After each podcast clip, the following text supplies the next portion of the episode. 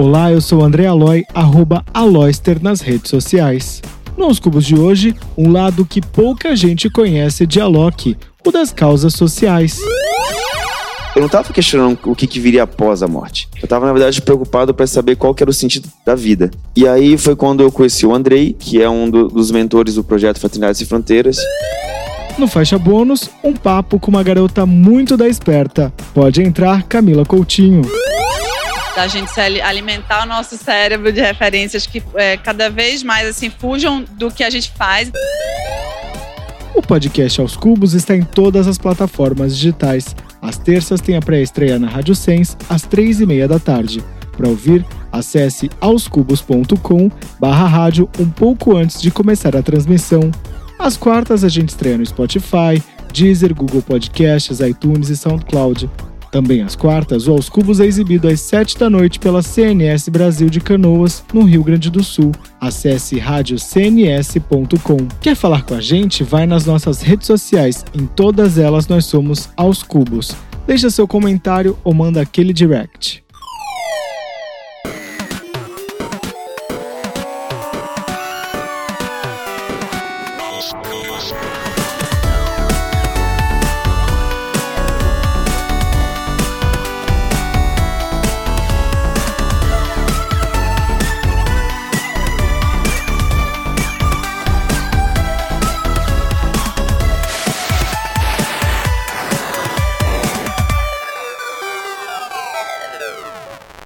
Bom, vocês já perceberam aí que o Aos Cubos dessa semana vai ser diferente, né? Eu tô aqui sozinho enquanto o Vitor tirou umas férias. Na verdade, o que vocês vão ouvir aqui hoje é um papo que eu tive com a Loki durante o Festival Path, que é um festival que fala sobre criatividade e inovação. E aí eu tive a oportunidade de entrevistar o Alok. Nessa conversa, o mote era para falar de projetos sociais, mas ele aproveitou para falar de casamento e outras coisas que ele geralmente não fala. Vamos ouvir? Boa tarde. Meu nome é André Aloy, eu sou apresentador de um podcast chamado Aos Cubos. Eu vou trazer um pouco da dinâmica que a gente faz lá no podcast para cá. Então, vou começar apresentando a Loki, apesar de que eu acho que não precisa, né? Mas eu fiz um texto aqui que eu trouxe e eu queria compartilhar com vocês. Nosso convidado de hoje não é só o número, DJ número um do Brasil, mas ele está disposto todos os dias a criar uma, uma versão melhor de si mesmo. Esses dias ele postou nas redes sociais que na vida, às vezes a gente se sente perdido sem ter bem a certeza para onde ir, mas devemos ter a clareza para onde não voltar. Isso é reconhecer os erros e aprender. Junto a isso, ele postou uma frase que representa um pouco do que a gente vai conversar aqui hoje. Insanidade é continuar sempre fazendo a mesma coisa e esperar resultados diferentes. Seja bem-vindo, Alok. Obrigado, Aloy. Quase Alok. Tudo bem, pessoal? Obrigado pela presença de cada um de vocês aqui. Estava até preocupado porque três minutos atrás não tinha ninguém. Eu falei, será que vai dar gente aqui? Mas deu certo. Vamos embora, primeira vez que estou fazendo. Eu também estou em frente de tanta gente, né? Mas bora lá. Eu queria falar então um pouquinho sobre esse seu lado B, né, que pouca gente conhece. Você está muito ligado à Fraternidade Sem Fronteiras, que é uma ONG que você já foi para lá, para a África, para entender como é que funcionava. E eu trouxe aqui um vídeo para mostrar um pouquinho sobre esse trabalho. Queria que o pessoal desse o play. Nesse momento aqui, eu mostrei um vídeo que o Alok dança a música Hear Me Now com as crianças do projeto Fraternidade Sem Fronteiras, lá da África. Ficou curioso? Tem no YouTube. Deu pra perceber que eu não danço bem, né? Vendo esse vídeo, é, me surgiu a, a, a, cabeça. Em que momento você sentiu que não era só a fama, que a fama não te trazia. É, você precisava fazer alguma coisa com a tua fama que não necessariamente só tocar ao vivo? Em que momento você sentiu que é, mudou a chavinha e que você precisava fazer alguma coisa que além de estar nos palcos? Acontece assim, é, a gente é muitas vezes condicionado a acreditar qual que é o caminho da nossa felicidade ou do sucesso, né? E o sucesso é muito relativo, mas no meu caso eu fui condicionado a acreditar que o sucesso era ter a casa própria, o carro próprio, de repente na minha vida artística ter fama, popularidade. Só que quando eu tive tudo isso, eu percebi que na verdade não me fazia tão feliz assim como eu imaginava que seria. E quando eu cheguei de repente naquilo que eu imaginava que era o sucesso, eu falei, peraí, isso aqui não pode ser sucesso. A minha vida não pode ter sido condicionada a isso, entende? O sentido da minha vida tem que ser muito maior. Então, eu comecei, na verdade, a ter uma depressão. É, é, engraçado isso, né? Quando a gente fala de depressão, muitas pessoas não entendem a questão da depressão. As pessoas falam, de repente, que, ah, isso aí é falta de... Falta de Deus, falta é uma frescura. É, Pode ser, no meu caso, eu acho que foi na verdade uma falta de compreensão assim mesmo do qual era o sentido da minha vida, entende? E eu fui uma pessoa desde muito nova assim, que eu fui muito questionadora, sabe? Eu sempre perguntava para mim mesmo o que aconteceria após a morte. Eu fiquei perguntando isso a minha vida inteira. E de repente, quando eu comecei a descobrir as respostas, eu percebi que eu não estava questionando o que, que, viria após a morte. Eu estava, na verdade, preocupado para saber qual era o sentido da vida. E aí foi quando eu conheci o Andrei, que é um do, dos mentores do projeto Fraternidades e Fronteiras. E aí ele acabou me levando para lá. Eu sabia que, na verdade, eu, eu, eu queria muito conhecer esse, esse, o trabalho dele, que era um trabalho muito bonito.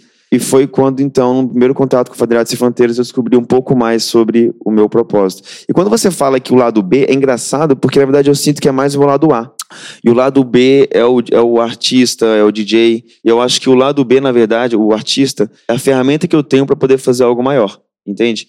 E eu tava.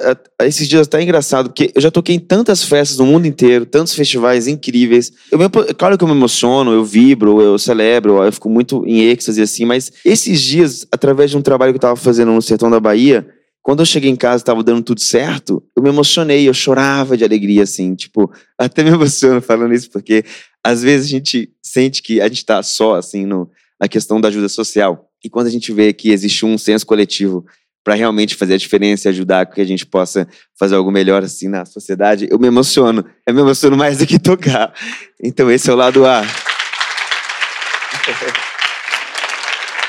É tão, é tão bom falar sobre outras coisas que não só carreira, né? E lá nos Cubos a gente sempre fala isso, que a gente quer ouvir o outro lado do artista, que a gente sabe qual a música que ele toca, qual que é, uh, quais são os shows que ele vai fazer, quais são as inspirações. Inclusive, a gente tem uma pergunta lá que a gente não pode perguntar qual que é a referência do artista. É meio isso, eu queria citar aqui algumas coisas que eu levantei, que você e seu irmão... É Bascar ou Bascar? Bascar. Então, Bascar, vocês fizeram o CD Cantos para a África, é, vocês doaram a renda para o Fraternidade Sem Fronteiras, teve também um cachê que você doou é, do Carnaval de Salvador do ano passado para o projeto Axé. É, teve também uh, as a música que vocês ouviram quando vocês estavam entrando aqui. Três delas, Ocean, Favela e Pray, elas tiveram renda revertida totalmente para alguns projetos sociais, como hospitais que ajudam crianças com câncer, balé e até aulas de música para crianças carentes. Eu queria que você falasse um pouquinho do seu envolvimento no dia a dia com outros projetos. É, isso aí é o, é o, é o que está aí, mas na verdade é porque eu não falo as coisas, mas é muito mais. Inclusive, meu empresário está aqui para falar os dois aqui, o tanto que eu, o tanto que eu acabo revertendo o nosso cachê e várias outras coisas para esses projetos porque eu vejo que é uma forma de poder contribuir, entende? Como eu estava falando, minha ferramenta para poder fazer algo maior. É, é muito natural, assim, para mim, é como se fosse uma coisa não teria como andar separado da outra, entende? É uma coisa muito correlacionada, assim. E eu não faço isso, é, é até, até engraçado falar isso assim, porque as pessoas podem achar como se eu estivesse falando com um pouco de frieza, mas eu não faço isso por dó, entende? Não é por dó, é por compaixão.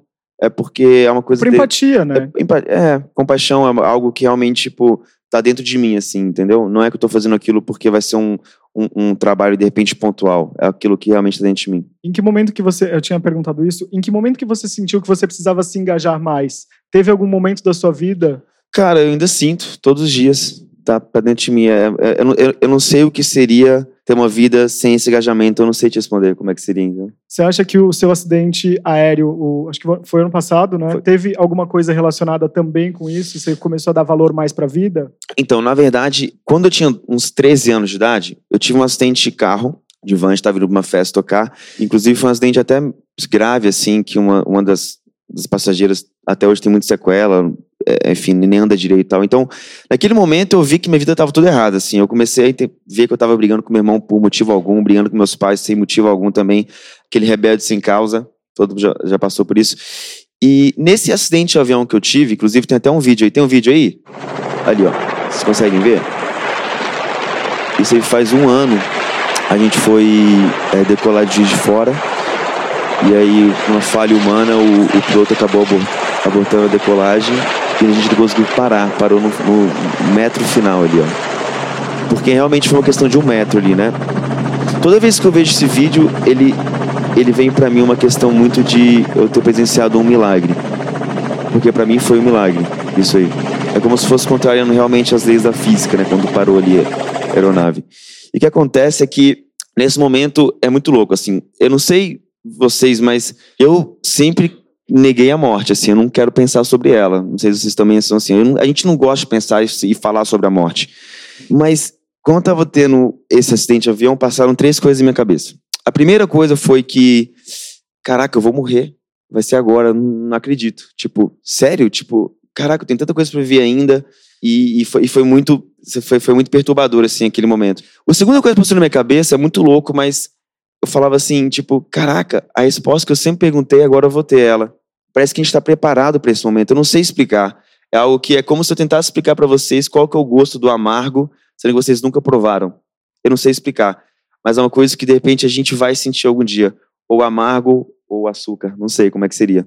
E a terceira coisa que passou na minha cabeça, que quando o avião parou, é que eu estava tendo mais uma chance, mas que minha vida estava indo no caminho certo. Eu que eu não me arrependi de nada. E que se fosse para ir naquele momento, eu teria feito o meu papel da melhor forma possível. E é isso que eu me pergunto todos os dias. Eu estou fazendo aquilo que realmente estou é, fazendo algo para deixar esse planeta um pouco melhor? Será que se eu partir amanhã vai ter valido a pena tudo que eu fiz? Será que se eu partir amanhã, tipo, eu vou ter deixado meu legado de uma forma que eu queira ser lembrado? Então, naquele momento, eu, eu vi que eu estava no caminho certo. Com que idade você é, você teve isso em casa, assim, de os seus pais passaram para você e para seu irmão uma noção de responsabilidade social? Em que momento que isso teve, veio em casa? De que forma vocês aprenderam? Meus pais, eles sempre foram muito, muito atrelados a essa questão social, assim, meu pai principalmente, nos trabalhos que ele faz, inclusive na Bahia. Mas foi uma questão muito individual minha, assim, muito singular mesmo. Eu não tive qualquer tipo de é, influência direta, assim, para fazer isso. Foi algo dentro do meu coração mesmo. A gente falou muito hoje, é, durante o dia e durante todo o PEF, a gente fala sobre as mídias em desenvolvimento, em mutação. Eu queria saber, assim, se você duvidou em algum momento que você fosse ser famoso e que você é, seria um, alguma coisa, alguma representatividade para o teu público, por exemplo. Como eu estava falando para vocês, cinco minutos antes de vocês entrarem, eu achei que estava vazia a sala. Então, eu, eu, eu, não, eu não tenho essa questão na minha cabeça de que eu sou famoso, entende? Eu, eu não tenho ainda e não caiu a ficha, talvez, espero que nunca caia porque esse lance da fama ela é muito relativa, entende? Na verdade, é o que, que é a fama? Para mim, como eu estava falando, é uma questão muito tipo é, do que, que eu vou usar, do que, que eu vou passar minha mensagem. Então, se eu tenho fama, eu vou poder alcançar mais pessoas. Mas de repente, tem que ver o que converte a sua fama. Então, por exemplo, se eu fosse uma pessoa que eu não tivesse conteúdo nenhum, essa sala poderia estar vazia realmente e mesmo mesmo sendo popular, entende? Então a fama ela é muito relativa. Então que tem que ver o que converte para aquilo que a sua fama conversa, entende? Uma vez entrevistei o Disclosure e eles falaram assim que eles estavam tra eles trabalharam a vida inteira em ter criar uma identidade com a música. Para ti, essa identidade tem a ver com estar no palco, produzir isso, você estar ligado a esses projetos sociais. Em que momento você se sente mais completo e você vê que o seu legado está sendo deixado? Você deixa a sua marca num legado, por exemplo? Eu acho que o que me difere, eu acho que o que difere todos nós de alguém é a nossa assinatura, né? É aquilo, a nossa personalidade, assim. E é claro que eu tenho vários, vários pontos referenciais e a gente precisa de referências. Mas a questão é que quando eu fui seguir o meu caminho diferente dos meus pais, por exemplo, porque eu comecei tocando exatamente o que eles tocavam, e eu segui o caminho deles. Chegou um momento que eu quis mudar o meu caminho e seguir aquilo que eu acreditava que seria, que faria meu coração vibrar mais forte. Eu segui realmente o intuito do meu coração. E naquele momento as pessoas perguntavam, pô, por que, você está fazendo isso? Por que, você não consegue continuar seguindo o caminho dos seus pais? Tá tão fácil aqui e tal. Falei, porque eu sou a Loki, entendeu? Eu, eu, eu, meu, a minha missão aqui é outra e o que eu sinto vibrar é diferente deles. Então, acredito que a nossa assinatura inclusive é o conselho que eu dou para todos os produtores que começam a, na, na, carreira do DJ, de produção, é que, cara, deixa a sua assinatura. O que, que vai ser o seu ponto diferencial, entende? Por que, que as pessoas vão querer te ouvir e não ouvir outra pessoa? Então, ou, ou de repente, né, querer te ouvir, por quê? Então, acho que é muita questão da sua singularidade, assim. Tem alguma história marcante desses teus anos de carreira que você lembre de algum personagem que falou que é, sua música tocou a vida dele ou mudou a forma que ele via a vida ou alguma história interessante que te marcou mesmo, o personagem? Todos os finais de semana eu me encontro com, com fãs no camarim. Muitos deles falam como que a minha música ajudou a sair da depressão, como que as minhas mensagens ajudaram, de certa forma, para ser uma pessoa melhor. Eu também, quando direto visito hospitais de câncer, combate ao câncer infantil, eu vejo também é, como as pessoas, de repente, se elas são gratas a mim pelo que. Eu, eu não sei nem como, entendeu? Mas são gratas de alguma forma porque minha música ajudou. Então, são muitos personagens na minha vida, assim. Eu vou tentar recordar a Ocean, é verdade, é verdade. É verdade, boa, Felipe. É... A Ocean foi assim: tinha uma menina chamada Ana Paula que ela queria muito me conhecer. ela também tinha o sonho de conhecer o mar, né? E aí a gente combinou de se encontrar, que eu ia tocar em Santa Catarina, acho que era Florianópolis. E aí acabou que ela não pôde ir porque ela ficou cega. Ela estava com, ela tava com câncer. E aí na segunda-feira, após o final de semana, eu, eu liguei para ela, assim, e é muito complicado a gente falar com uma pessoa que está no estado terminal, porque a gente não sabe como, como conversar com a pessoa. E aí, quando eu fui conversar com a Ana Paula, eu descobri que era uma, era uma menina de 12 anos. E aquilo mexeu ainda mais comigo, eu ainda fiquei mais abalado. E aí, eu comecei a conversar com ela assim, eu falei, pô, Ana Paula, quero que saiba que tá tudo certo, você não tem que ter medo de nada, você é um anjinho, tá tudo acontecendo da forma como deveria. Ela falou assim, não, não tô com medo de nada, tá tudo bem e tal. E aí eu fiquei pensativo, fui dormir aquele dia super pensativo, comecei a compor uma melodia. Um dia seguinte, é muito louco que eu não consegui dormir na madrugada, e aí eu recebi uma mensagem da mãe dela, seis da manhã, falou, ó, Ana Paula acabou falecendo essa madrugada e tal. E aí foi quando eu compus a música Ocean, é, tive, também a ajuda do Isibe e do Airo para compor, e do meu professor de piano também, enfim. E a música, ela relata assim, é uma mensagem que eu escrevi, que seria dela para a mãe dela. Foi o que eu senti. Por isso que eu doei todos os royalties, porque não é uma música minha, não foi, é uma questão que veio para mim, assim. Eu só fui a ferramenta. É, e a música fala o seguinte, o refrão, ela fala assim, não se preocupe mãe, eu não estou com medo, não se preocupe mãe, agora estou com o meu caminho para o oceano. E o que, que seria o oceano nesse caso? Existe uma, um texto muito legal que é assim, o rio, quando ele vai de encontro para o oceano, ele treme à base de medo, porque ele sabe que a partir do momento que ele encontrar com o oceano, ele vai desaparecer para sempre. E o rio sabe que ele não pode voltar. O caminho é só de, é só de é só para frente a correnteza, só leva para frente. Mas ele perde o medo quando ele finalmente encontra com o oceano, porque ele percebe que ele não desaparece, mas ele se torna oceano. Ele é o oceano. Então todos nós aqui somos rios a caminho do oceano. E eu tenho uma grande satisfação desse momento, meu rio encontrar com o rio de vocês. Então, a questão é o que você vai fazer com o seu rio? Vai ser um rio nutritivo ou vai ser um rio totalmente poluído, cheio de amarguras, entende? E aí foi é esse o... conteúdo. Oi? E qual que é o rio hoje de Alok? É um rio nascente ainda. então é isso que se trata a música Ocean. A história da Ana Paula, atrelada também com a história do oceano, e ela queria conhecer o mar, ela conheceu o mar, com certeza. E exatamente para a gente não ter medo, que a gente, é todo mundo aqui seguindo para o mesmo destino, para o oceano, para não ter medo. Você recebe muita, uh, muito pedido de ajuda e de para se encontrar com, com esses fãs em estado terminal? Cara, Como eles eu, chegam para ti? Eu, eu, não entro muito em rede social. Tá, eu tenho uma equipe que ela que acaba gerenciando, acaba chegando pedidos, aqueles pedidos que são mais plausíveis a gente conseguir fazer, a gente acaba tentando. Assim, existem várias coisas que eu, eu, faço e ninguém nunca fica sabendo e talvez nunca ficará sabendo, mas é uma coisa muito questão pessoal minha, assim, que, que me satisfaz. Então, é meio que é, a gente ajuda quando a gente consegue conciliar a agenda mesmo, sabe? Quando a gente consegue, de repente, fazer um encontro, enfim, acontece. É, acontece com a nossa agenda, depende.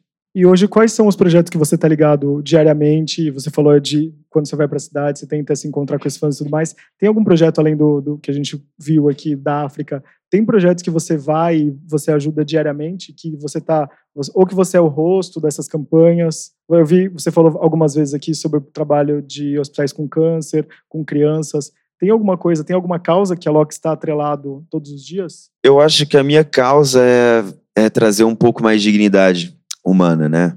Independente qual seja o projeto. É claro que eu, não, eu, eu tento abraçar o mundo, né? Mas às vezes é? eu não consigo. Oi? Signo que você é? Virginiano. Virginiano. Você é organizado, então? Não. Não? Não. Nem um pouco organizado. Nem um pouco organizado com nada. Mas a questão é que eu ia abrir meu instituto, né? O Alok, Instituto Alok, mas eu acabei que a gente mudou a ideia e o Instituto Alok hoje ele, ele apoia causas, entende? Porque existem muitos projetos filantrópicos maravilhosos acontecendo que falta um pouco mais de incentivo, até mesmo de, é, vamos falar, capital, né? Incentivo de capital, de recursos, para que, que possa realmente promover a diferença. Então, hoje em dia eu estou abraçando várias causas que façam diferença. Pode citar alguns exemplos? Claro.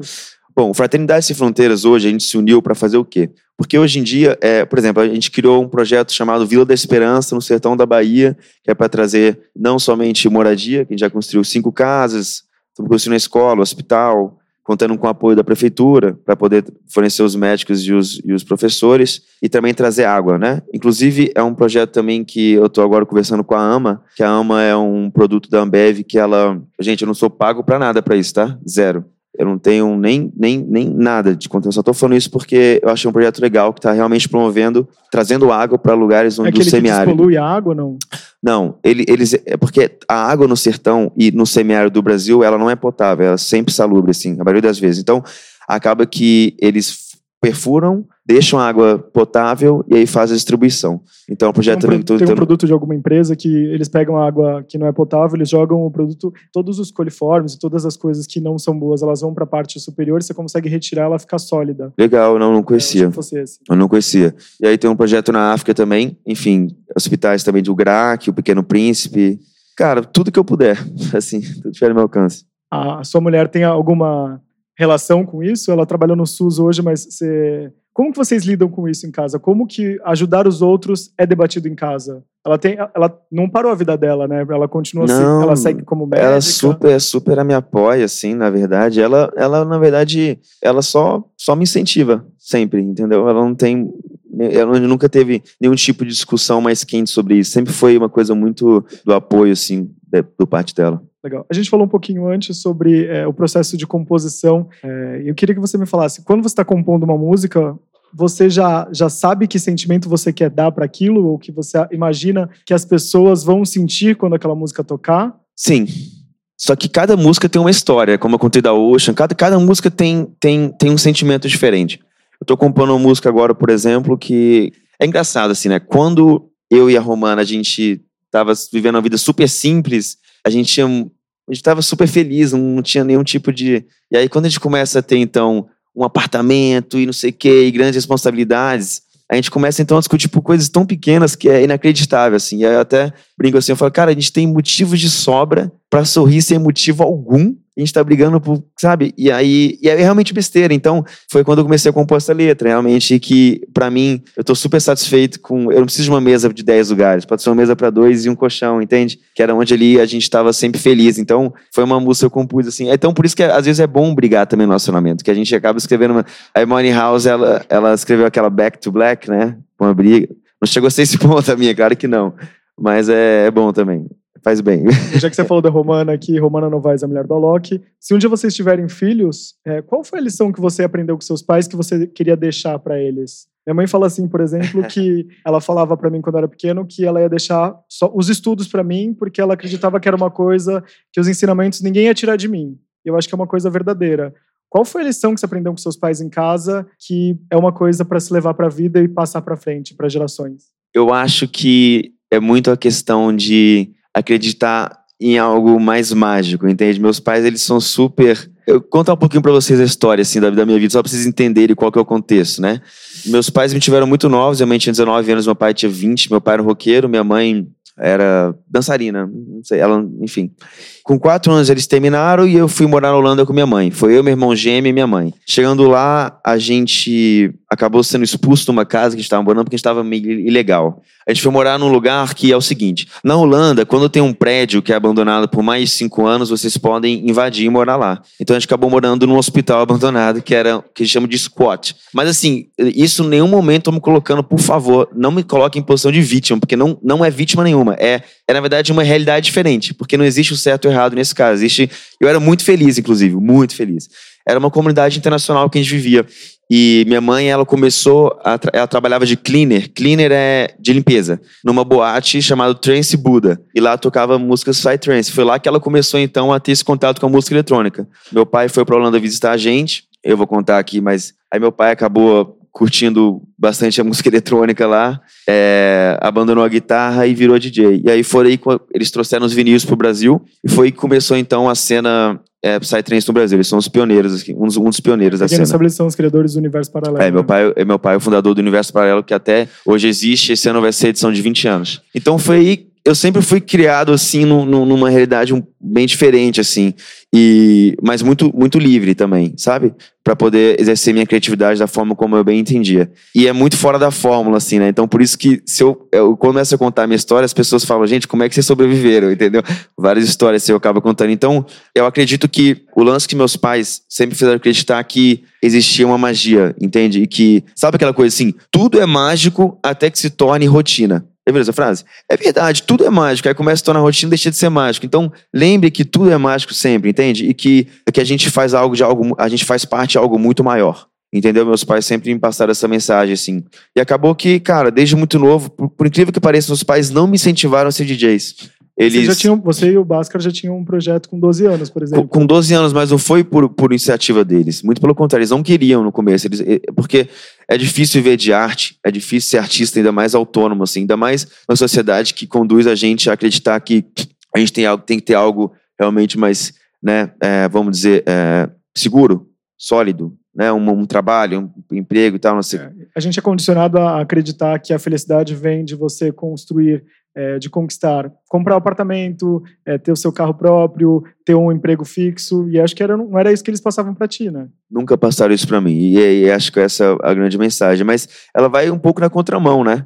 é um pouco na contramão. E aí, mais uma vez, eu não, eu não, eu não sei, eu não quero dizer o que é certo e o que é errado, mas foi o que funcionou para mim, sacou? Tipo, eu lembro um momento da minha vida que eu comecei a fazer faculdade de relações internacionais, porque eu comecei realmente a duvidar, assim, do, do, do meu potencial e duvidar também de como é que seria viver pela arte. Mas um momento da minha vida, assim, tipo, cara, eu não sei, cara, eu falei, beleza, eu posso não ter nada disso, mas pelo menos eu vou ser feliz fazendo aquilo que eu amo, assim. E é muito louco como que quando você alinha assim com aquilo que você realmente gosta, cara, parece que as coisas acontecem de uma forma muito orgânica, assim. Porque você não sente que você está trabalhando de uma forma, tipo, sabe? É, é, uma coisa meio que prazerosa, assim. Quando que você percebeu que você era famoso? Eu não percebi ainda. Não, fala sério. Eu tô falando sério, eu não percebi ainda. É o que eu tô falando. A fama era muito relativa. Entende? Tipo, eu, eu, tenho... eu acredito que quando você morava em Brasília dava para ter uma noção melhor de que não, não tinha essa fama, mas morando em São Paulo não dá pra. Engraçado que até hoje eu tenho muito fio na barriga em todos os shows que eu vou fazer. Tá cheio? Como é que tá aí? Aí de repente a festa tá estourada, pô, graças a Deus, obrigado, Deus tal. E aí eu, eu, eu não sei, cara. Mas tem vários life goals aqui. Essa semana foi anunciado que você vai abrir pro Drake. Você, como que você se sente nesse momento? Foi comunicado essa semana que eu abri pro Drake aqui em São Paulo, o show dele no Allianz Parque. E aí eu não sou de entrar muito em redes sociais e muito menos responder assim, mas por incrível que pareça, eu vi uma marcação e eu fui marcado numa, numa página de rap. É, uma, um, rap bem mais na essência assim mesmo. Ah, Loki vai tocar antes do Drake. E aí eu fui ler os comentários e só tinha crítica. Era tipo assim, uma crítica muito pesada pra cima de mim, assim, pô, o que esse cara tá fazendo aí, nada a ver e tal. Deveria dar espaço para as pessoas que realmente é, merecem estar tá ali e tal. E eu concordei, verdade, faz sentido, porque porque era um momento ali que traria muita visibilidade para artistas que realmente representam a bandeira do rap no Brasil e que poucas vezes são ouvidos. Então, eu comentei assim, eu falei, cara, concordo com vocês, tá certo, entendo a indignação e eu tô super aberto, na verdade, a, a, a abrir espaço no meu show para que artistas participem do meu show. Ah, vocês têm alguma recomendação? Eu tô aqui super aberto para isso. E aí mandaram várias recomendações, o jogo realmente mudou ali. Já liguei para vários amigos meus também que fazem parte do, do movimento, assim. E para mim foi uma, um, uma questão de. Eu poderia muito bem falar assim, não, cara, o Drake é pop, eu fui selecionado ali e, tipo, vou ligar o off aqui. Não, eu não acho. Eu acho que eu tenho, tenho que estar sempre aberto a ouvir, assim. Sempre aberto a entender também aonde mais eu posso crescer. Porque quando a gente acha que já cresceu tudo, a gente não tem mais ponto de crescer, né? Quando a gente acredita que a gente é pequeno, a gente tem muito espaço para crescer ainda. Então, acho que a gente tem que estar tá sempre, sempre, sempre procurando melhorar um pouquinho cada dia. É, tipo, metamorfose ambulante mesmo, que o Raul Seixas falava. Então, é isso, cara. Dê espaço para você crescer. Você acha que já é grande demais, você não vai crescer para lugar nenhum. Não tem mais espaço. Só para falar que é, é, essa frase eu, eu peguei do Mário Sérgio Cortella. Fala pra ele.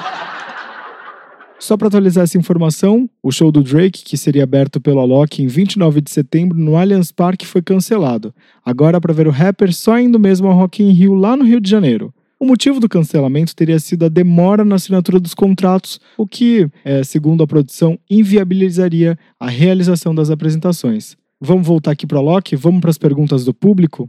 Eu sou a paciente, né? Eu sou uma paciente oncológica, eu trato há oito anos. E eu tô lá no avião que você tava, só que eu tô todo dia há oito anos. Eu sou uma ativista de cuidados paliativos, que é uma coisa que é muito tabu aqui no Brasil, porque eu estou em cuidados paliativos, mas eu tô bem. E eu tô bem porque eu me permiti falar sobre a morte abertamente e viver tudo, todas as possibilidades que a gente vive a partir desse encontro que você teve. É, eu te conheci numa, no intervalo de quimioterapia porque eu moro ali na frente do Allianz e eu ganhei um ingresso e eu fui no Vila Mix. Hum. Eu não sabia quem era você, mas foi uma coisa linda, porque eu estava mal E eu pulei, assim. Eu falei, meu, o que que esse cara, pelo amor de Deus?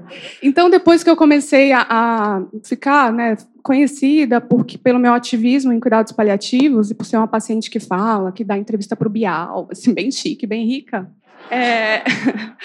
Aí as pessoas falavam assim: ah, tá famosa. Eu falei: ah, será que a minha fama me bota lá dentro do jatinho para ir para Dubai com a Loki, né? Então eu sempre brinquei com essa história de que você era o único artista que estaria na minha bucket list. Olha. Então eu já eu até fiz uma carta, tal, né, tentando que, que chegasse até você. É mesmo. É, um dia eu te entrego, espero que sim. sim. O que eu queria comentar é que eu estou muito feliz porque agora eu estou te conhecendo muito melhor de tudo isso que a gente que ele falou, né, do desse encontro que você teve é lindo e você já está no oceano. A gente não precisa morrer para nadar nesse oceano, você já está. E, e, é lindo. Que bom que você está aqui. Pô, obrigado pelas palavras.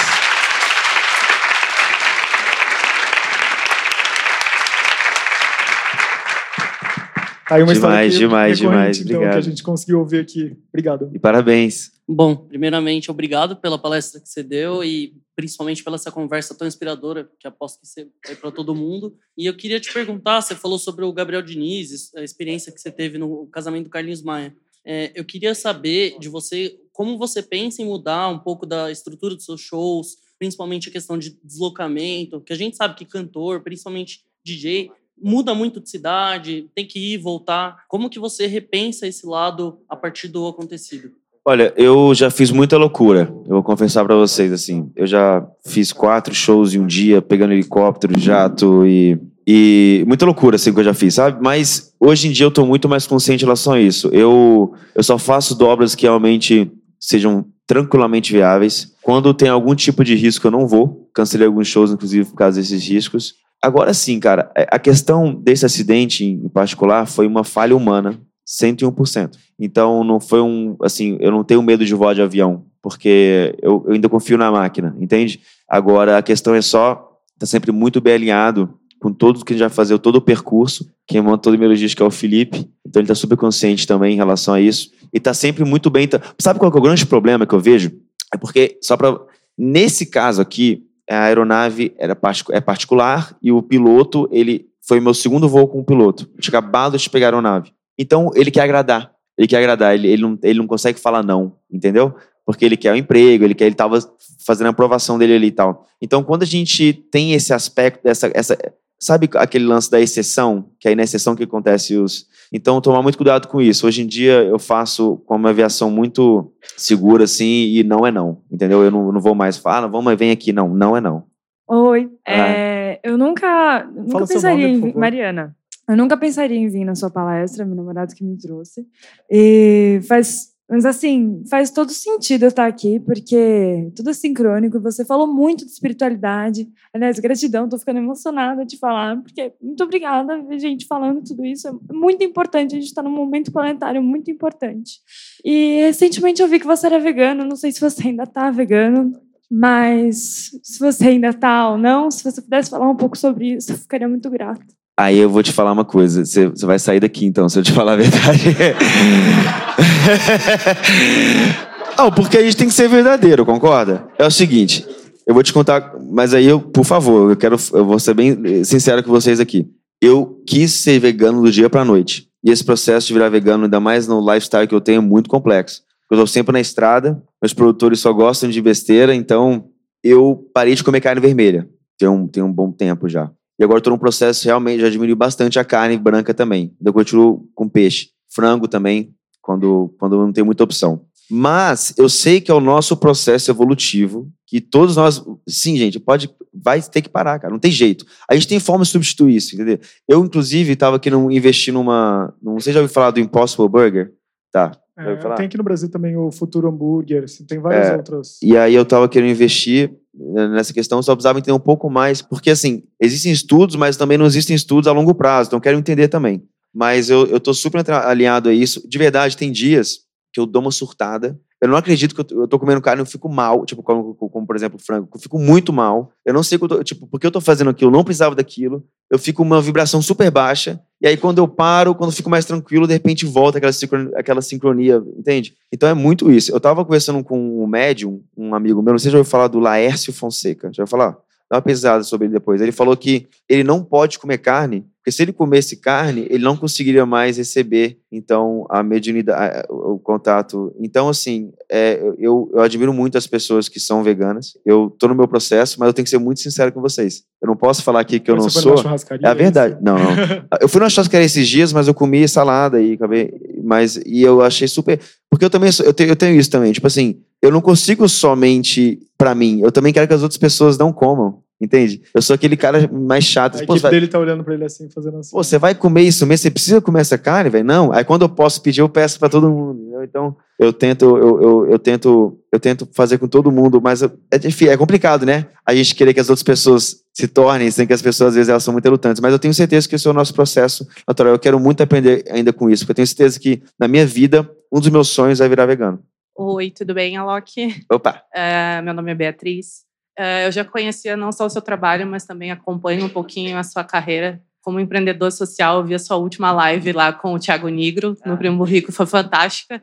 Eu queria compartilhar um insight que eu peguei de lá, que foi muito forte para mim, que foi quando você disse que você é livre para tomar decisões, mas é prisioneiro das consequências. Uh, isso me trouxe alguns insights e eu fiquei pensando aqui. Uh, você é um cara que conduz a sua carreira, carreira a sua vida, sempre buscando olhar para dentro para trazer para fora uh, tudo aquilo que você reflete em insights. Como você acha que esse tipo de decisão de gerar impacto pode realmente refletir na sociedade como um todo, das pessoas absorverem uh, atitudes, uh, empatia, sentimentos, emoções que você traduz na sua música para gerar coisas boas na vida das pessoas no dia a dia. Eu sinto o seguinte, Beatriz. Eu sinto que o mundo está precisando de mais referências, porque muitas vezes eu vejo que a gente acaba colocando glamour em coisas que acabam sendo muito distorcido que realmente é o certo. Assim como eu, tenho muitas. Engraçado, esses dias perguntaram quais são os artistas que mais te incentivam na sua produção musical. Eu falei Chico Xavier e Ayrton Senna. São pessoas que elas, elas não só falam, elas agem. Então acho que o mundo não muda somente com a nossa opinião, mas com nossa atitude, entende? E eu não quero demonstrar o que eu faço somente com palavras, mas com atitudes diárias. Por isso que, às vezes, acabam até saindo notícia aqui, ah, que doou tal, tal, tal, mas não foi uma coisa que eu, que eu vazei, mas acaba acontecendo porque é coisa de praxe. Então, por exemplo, quando a primeira vez que eu fui para a África, eu lembro que eu recebi algumas críticas em relação a, pô, será que isso aí não é marketing? Tá, tudo bem, faz sentido. Existem várias pessoas que devem fazer isso. Por isso que eu estou sendo condicionado na mesma linha. Mas depois de quatro anos e fazendo tudo que eu faço, então quando a coisa é legítima e genuína, a gente acaba é, trazendo uma verdade por trás. Eu acho que o mundo precisa disso, de, de pessoas mais genuínas naquilo que elas fazem, entende? Olá, eu sou a Luciana Branco. Eu queria saber sobre esse impacto, né, que a gente está falando, esse impacto social a partir do pop. Isso eu acho que é algo que, é, enfim, o, o documentário da Beyoncé traz, Quincy Jones, quer dizer, há diversos artistas pop que usaram é, esse espaço, toda essa atenção que, que vocês têm para impactar positivamente o mundo. É, e aí eu vejo que a partir disso se espera de você uma atitude sobre-humana muitas vezes, né? E que e você acaba sendo, eu acho que não só você, todos os artistas pop, depositário de muitos pedidos. Como escolher para quem e para que falar sim e quando falar não, é, porque o mundo tem muita demanda, né? Como que fica isso para você? É, você falou uma coisa que é é, é, é muito verdade, né? Às vezes as pessoas começam a ficar famosas no mundo pop e acabam sendo colocadas num lugar que, que é como se fosse realmente. Eu não, quero, não gosto de usar essa palavra porque não tem nada a ver, mas coloco ele como Deus, né? E eu acho isso o maior erro de todos. E principalmente o artista que se acha nessa posição. Então, eu quero ser sempre humano para as pessoas saberem que eu também erro, que eu também tenho todas as minhas fraquezas, que eu não sou um cara excepcional, que eu não tenho um talento a mais, eu não tenho nada demais. Eu só tenho, é, tipo, muita curiosidade nas coisas que eu faço, eu, eu gosto do que eu faço, apaixonado do que eu faço, mas existem milhões de pessoas muito mais excepcionais que eu em todos os aspectos. E aí a questão é que quando eu me coloco nessa posição humana, eu consigo também filtrar mais o que, que é legítimo e o que, não é. Como assim legítimo? A dor legítimo? Não, mas é o seguinte: naquilo cabe a mim naquele momento. Porque eu já tentei abraçar o mundo várias vezes, ainda tento. Mas acaba que quando eu tento abraçar o mundo, eu não faço nada, nada muito bem, entendeu? Então eu começo hoje em dia Ó, vamos lá então. Agora eu vou tá, beleza. Agora tu quer promover a dignidade humana aqui no vou trabalhar no semiárido do Brasil, vou fazer isso, isso, isso. Aqui essa vai ser minha meta para esse ano, entende? Ano que vem vai ser que ano passado foi então eu vou colocando métodos, porque senão, mas é claro, tipo assim, quando existem casos individuais que mexem comigo, eu acabo também fazendo assim, mas é por conta própria também, assim, não tem nada a ver de de nenhuma entidade social por trás, é uma coisa pessoal mesmo. A última pergunta, a pessoa da plateia não usou o microfone, o nome dele é Ratier e ele perguntou o seguinte: Alok, você falou que encontrou no trabalho social um propósito. Você citou Cortella falando que quando algo se torna rotina, deixa de ser mágico. Como que você faz para que esse lado que você encontrou um propósito continue sempre sendo mágico? Porque tudo é mágico. Eu já tive tantas provas na minha vida que tudo é mágico que eu não consigo mais questionar o lance do meu acidente de avião, aquilo foi um milagre. Aquilo para mim encontraria leis das físicas. Quando eu encontro um alhão, um macaco, uma cabra, um Mick Jagger e o seu Jorge, é uma magia também. Quando eu tô tocando num festival onde eu mais imaginava, no palco principal do Rock in Rio, um artista é, é, é mágico. Então, é uma questão muito natural para mim. Eu não sei como não seria, entendeu? Então, começa a perceber que tudo que você faz aqui, ele reverbera e ele, ele, ele volta também, tá? Então, depende de tudo que você semeia você vai semear uma parada que não seja tão positiva, você aguarde que ela chega. Então, acredita nisso, cara. E aí, por mais que hoje parece que você não está tendo a resposta que você queria, tenha paciência, tá? Se você quiser subir até o décimo degrau, você pode até querer subir mais rápido no degrau, mas você tem que passar por todos os degraus. Então, se você tiver a sua verdade, o seu propósito, continua focado na missão. Sabe? Eu tenho 15 anos de carreira, mas vai fazer, fazer sucesso depois de 13. Então, só acredita naquilo, vai na fé, não, não, não, não, não se sabote. Eu acho que essa é uma. Não se sabote, é isso. Alok, muito obrigado. Valeu, imagina.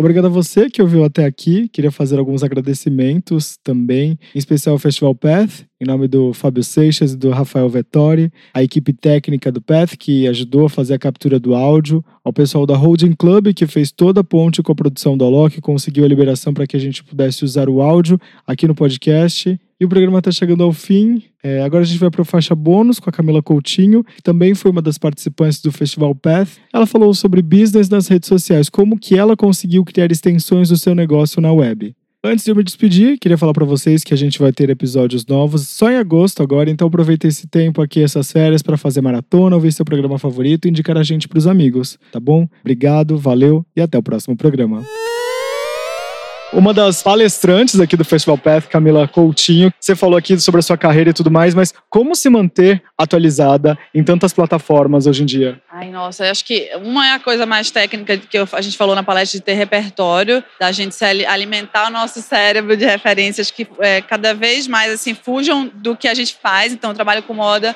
consumo moda naturalmente, mas é importante a gente ler sobre economia, ler sobre tecnologia, ler sobre comportamento, me interessar pelo conhecimento do outro. Eu sou muito curiosa, então eu acho que isso é muito importante para você se manter atual. E eu acho que entra uma questão também de, de humildade, de você estar tá atento a novos fenômenos. De hoje em dia é muito horizontal, então é, vem de todos os lados as novas ideias, os novos, os novos players. Então você tem uma coisa antiga de você achar, nossa, tô no topo, sou referência. Isso é cada vez mais mutável e frágil. Você está, você não é. Então assim é interessante quando você tem essa sensibilidade é uma questão de sobrevivência mesmo. É Darwin, né? Não é o mais forte, é o mais adaptável. Então, acho que é por aí. E todo ano mudam as plataformas, né? Esse ano a gente está vendo o boom dos podcasts. Eu queria saber como que você se adapta. Você é libriana. Possivelmente já tem planejamento da sua carreira até 2032. Eu queria saber como que você se planeja para estar atualizado. E essa coisa dos novos formatos é o que dá o refresco, né, na coisa. Então, assim, é muito louco você pensar que agora só voz está voltando a ser interessante, uma coisa de uma conversa de uma hora. Eu acho que é muito o momento da audiência também de querer se concentrar e consumir conteúdos mais densos. As pessoas estão um pouco cansadas, eu acho, da, da superficialidade, assim, que você não você perde tanto tempo nas redes sociais e você, quando vai parar para pensar, não acrescentou nada. Então, acho que as pessoas, além do lazer, que eu acho que é uma grande coisa, mas acho que a gente tem que voltar a ter domínio de como a gente consome as redes sociais, sabe? Para que a gente use de maneira inteligente. Mas é uma coisa muito natural do amadurecimento mesmo, de como consumir. Então, acho que as pessoas estão meio assim, limpando, fazendo uma Marie Kondo lá no, no feed feed, para você realmente seguir quem te acrescenta, quem te faz bem e separando um tempo para consumir conteúdos que tragam mais, é, te voltem mais conhecimento. Aí o podcast é um formato que está bem dentro disso. Eu tinha perguntado também sobre como ser libriana e ter organização da carreira. Você é uma pessoa que se planeja e até deve ter coisas suas até 2050, acredito. Então, não. Eu, assim, eu me planejo, sim, mas eu é, gostaria. Tá no meu, no meu to do me planejar mais, cada vez mais. Porque é muito importante, né? Mas ao mesmo tempo é um planejamento, como eu te disse, mais a curto prazo, é, de ações, né? Mas é, eu sei muito na minha cabeça o que eu quero para minha vida, o que eu quero viver e fazer de projetos. Porque, como a gente estava falando na palestra, envolve a gente, né? Então está muito atrelado à nossa vida, o nosso planejamento. Então eu já estou pensando no que, que eu vou querer ser onde eu vou querer estar realmente a longo prazo, mas é, como eu vou chegar lá, a gente planeja a curto, porque tudo mudou muito rápido, né? Eu queria que você me falasse também, é, a gente falou sobre essa adaptabilidade, é, mexer no feed para se manter atual, e como a gente pode esperar Camila Coutinho no mundo dos podcasts também? Olha, pode sim, é uma coisa que eu estou super atraída, tanto como consumidora, já gravei para alguns veículos e sempre é um retorno muito legal. Estou muito afim de fazer, é, tem algumas, alguns outros projetos. Agora eu comecei a fazer uns vídeos no GTV, não sei se você viu, de um conteúdo mais assim, mais técnico, mais de comportamento, tudo. E foi muito louco, teve um retorno muito legal. Assim, eu já imaginava que as pessoas iam gostar de me ouvir falar mais disso, mas não, não imaginava que seria tanto, assim, um público completamente novo. É muito louco, porque ao mesmo tempo que tra eu trabalho há 13 anos com isso, eu me surpreendo às vezes, assim. Às vezes a gente fica, como eu falei, num modo automático. E quando você quebra uma bolinha, você vê, nossa, que retorno rápido disso, do vídeo do Salt Bike eu botei super atrasada.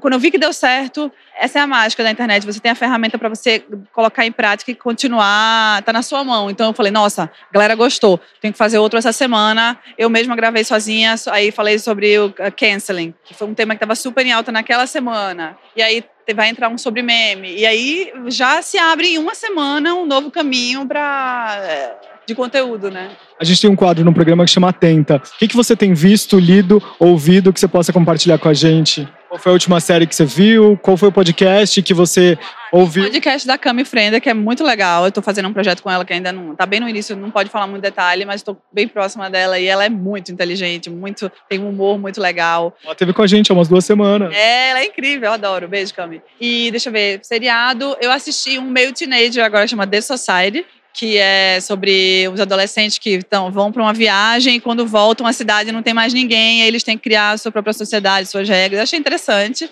O Fire Festival já não é mais tão recente, mas eu acho que é um bom exemplo da, dessa coisa do relacionamento de marcas e influenciadores e como as coisas são contadas hoje em dia na internet e como é fácil virar verdade, né? Com assustadora isso também. Acho que é por aí. Então tá, muito obrigado. A gente espera você na bancada, então. Eu quero, me chama. Um beijo.